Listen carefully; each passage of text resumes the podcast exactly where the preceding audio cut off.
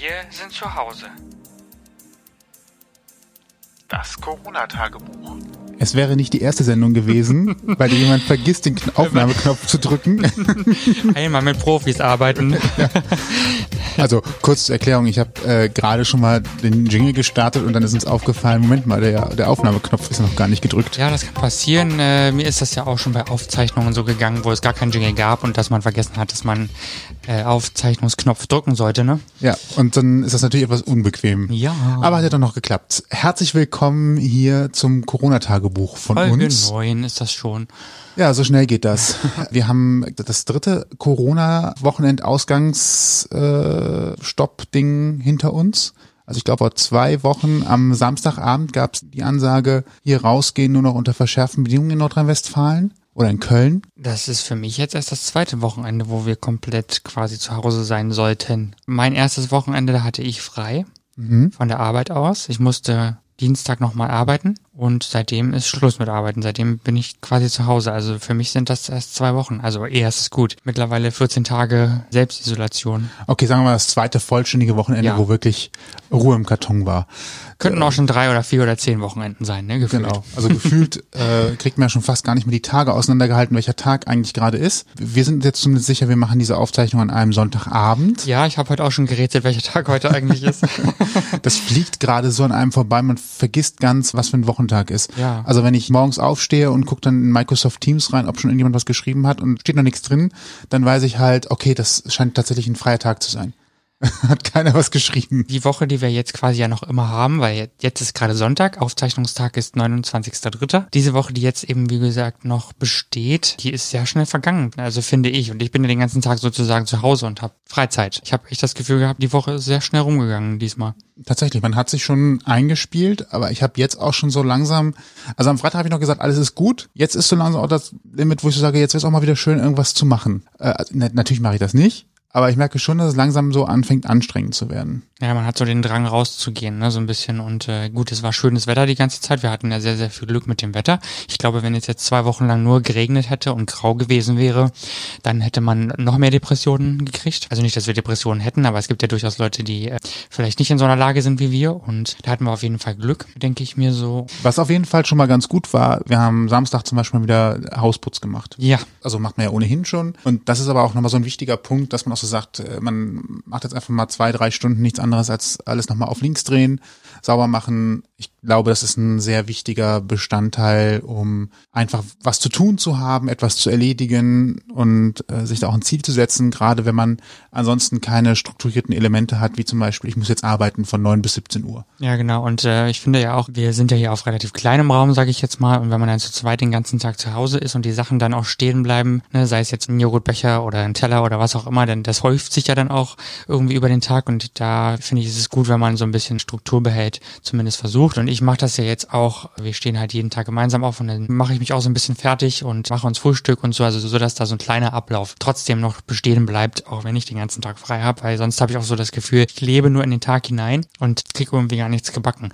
Und das finde ich für mich als Gefühl irgendwie auch doof. Ja, kann ich absolut nachvollziehen. Ja, gucken wir mal, wie das noch so weitergeht und so wird. Es ist schwierig einzuschätzen, wie wir nächste Woche Sonntag darüber sprechen werden. Stimmt. Was aber, glaube ich, für mich schon relativ klar ist, ich mache mir da keine Illusion, dass es vor dem 20. April gelockert wird, Nee. geschweige denn, dass wir im April überhaupt schon von einer Lockerung sprechen. Also ich für mich glaube, wenn das wirklich alles funktionieren soll, dann werden wir bestimmt bis Anfang Mai mindestens damit leben müssen, dass wir diese harten Regeln noch aufrechterhalten. Ja, das denke ich auch. Und ich habe jetzt zwar jetzt hier keine aktuellen Zahlen und heute auch nichts gehört, wie es jetzt gerade aussieht, die Lage, aber ich glaube, man soll, sollte es einfach grundsätzlich nicht unterschätzen oder sich da irgendwie Hoffnungen machen, auch wenn, naja, seitens der Presse teilweise so Aussagen kommen, wo man denken könnte, ach, das ist dann wieder vorbei und das ist ziemlich schwierig. Ich glaube, man sollte sehr viel Wenn und Aber dazu setzen.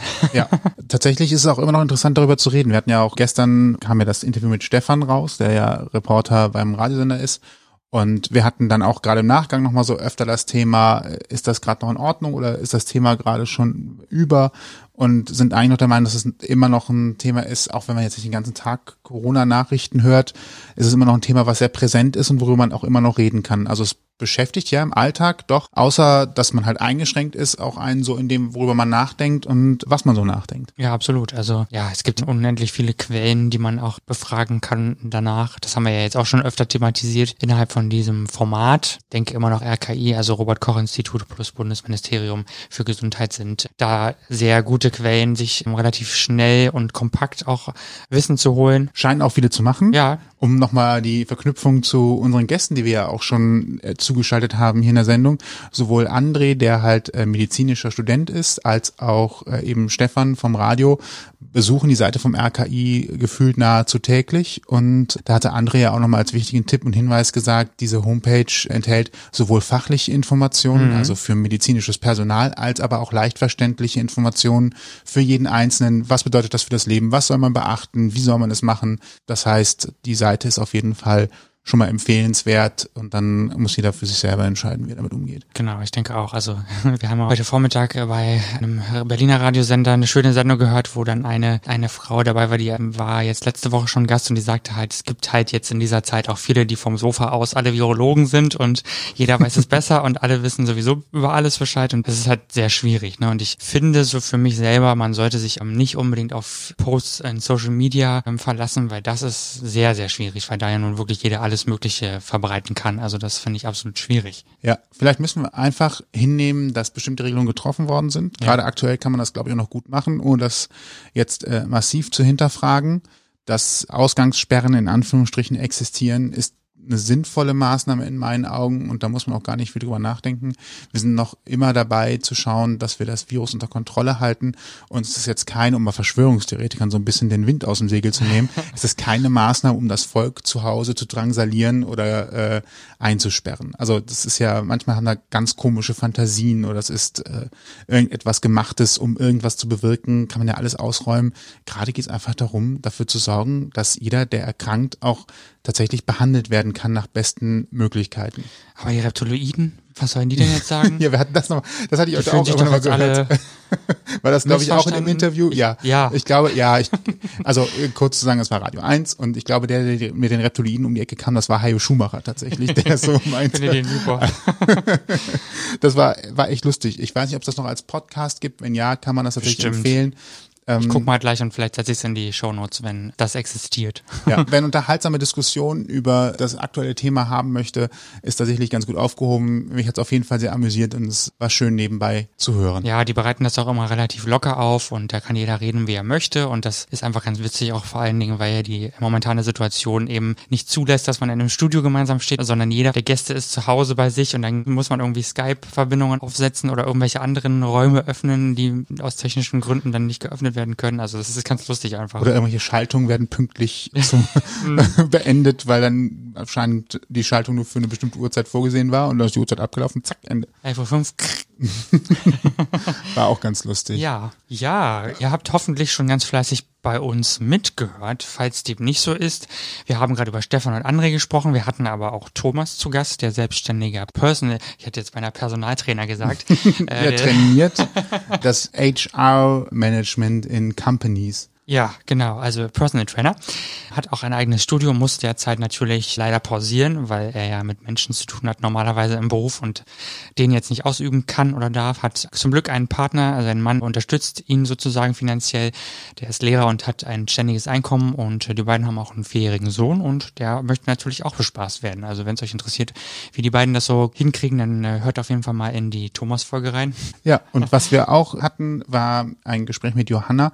Sie hat so ein bisschen aus der Erzieherin-Sicht mal erzählt, wie eigentlich gerade so für sie die erste Zeit war, weil es ist ja so nach und nach alles quasi umgesetzt worden und dann sind natürlich alle Erzieherinnen erstmal in den Kindergarten und dann ist das passiert, was man auch in Fernsehbeiträgen äh, tatsächlich auch gesehen hat, dass nämlich erstmal aufgeräumt wurde, sauber gemacht wurde, weil natürlich nicht mehr 30, 40 Kinder im Kindergarten waren, sondern auf einmal nur noch die, die wirklich mussten, weil sie entweder von systemrelevanten Eltern waren oder aber weil sich so schnell keine neue Unterbringung finden konnte. Und da hat sie uns ein bisschen drüber erzählt, was ich auch sehr schön fand, weil wir auch hinten raus vor allen Dingen nochmal das Thema systemrelevante Berufe hatten und nochmal festhalten mussten, dass die systemrelevanten Berufe auf einmal auch wieder überwiegend Berufe sind, die gar nicht die sind, die gut bezahlt werden. Also fast schon ein bisschen in der Bezahlung undankbare Berufe. Ja, stimmt. Und Stefan hat es, glaube ich, auch nochmal gesagt, irgendwie, das sind ja meistens Berufe, die mit Menschen zu tun haben, beziehungsweise die nah an Menschen auch stattfinden. Ne? So, so ungefähr hat er es gesagt. Ich habe jetzt den genauen Wortlaut nicht im Ohr noch, aber wie gesagt, wenn ihr das hören wollt, hört da auf jeden Fall mal rein. Also wir haben da sehr spannende Gespräche geführt. Ja, war auf jeden Fall eine spannende Woche, was Themen wie Interviewpartner angeht. An der Lage insgesamt hat sich eigentlich wenig geändert. Ich bin Ja. gestern Abend ja nochmal, als der große Einkauf, Samstags Einkaufsstress äh, vorbei war, bin ich ja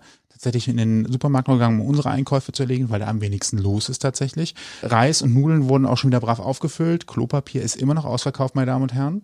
Langsam wird's eng. Also äh, ist für mich nicht begreiflich, aber gut. Äh, Habe ich einfach so. nur mal so gesehen. Was aber eine Verbesserung war tatsächlich Obst und Gemüse. Das war vor zwei Wochen abends tatsächlich ja auch einmal wirklich so weggeräubert, als einige schon dachten, okay, jetzt wird's echt brenzlig, was Sperren angeht oder Ausgehverbot und ähnliches.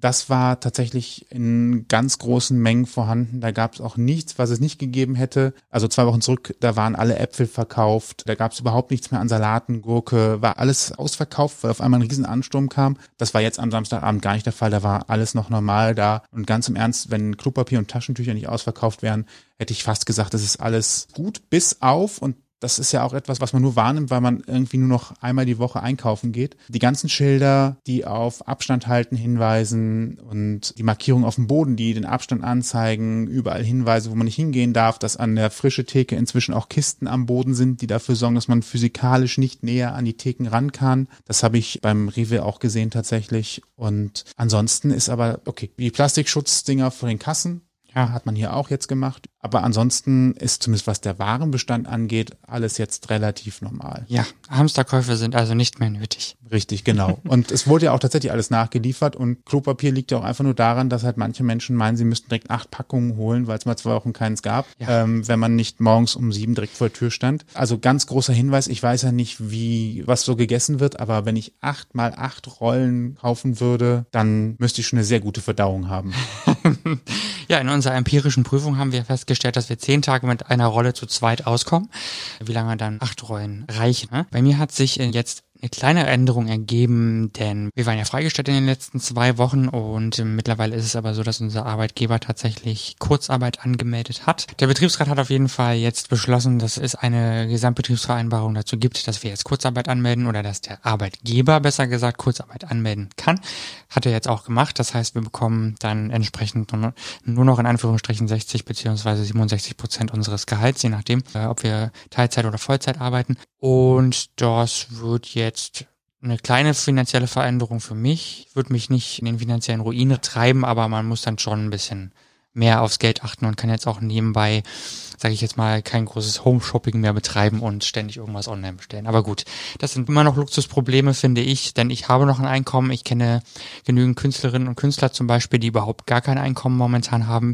Vielleicht bekommen wir da in den nächsten Tagen auch noch mal so einen kleinen Einblick. Ich habe schon ein paar Anfragen gemacht und äh, wir werden sehen, was dann da kommt. Also den Leuten geht's deutlich schlechter und wenn ich überhaupt kein Geld mehr hätte und morgen nicht mehr wüsste, wie ich alles bezahlen soll, dann wäre es außerordentlich schwierig. Ne? So, aber jetzt unterstützen wir uns gemeinsam und gut. Wenn ihr noch was zum Thema habt oder etwas erzählen könnt, dann meldet euch gerne bei uns. Entweder per E-Mail, mail at ausgangpodcast.de oder natürlich auch gerne über Instagram. Genau, Direct Message oder wie auch immer ihr das möchtet.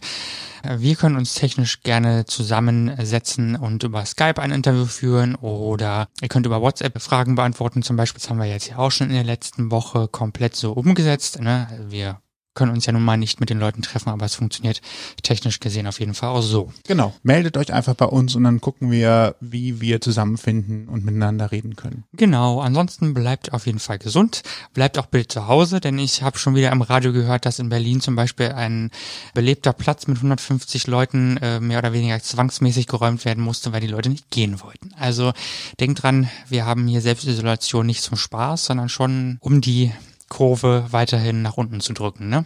Genau. Und äh, jeder Verstoß dagegen äh, ist halt äh, wieder ein Punkt, der uns weiter weg davon treibt, dass man es für alle lockern kann. Genau. Also versucht euch dran zu halten. Es ist im Interesse von uns allen. In diesem Sinne, bleibt gesund und bis zur nächsten Folge. Bis dann. Ciao. Ciao. Das war's für heute. Mehr Folgen und wie ihr uns erreichen könnt, findet ihr auf ausgangpodcast.de.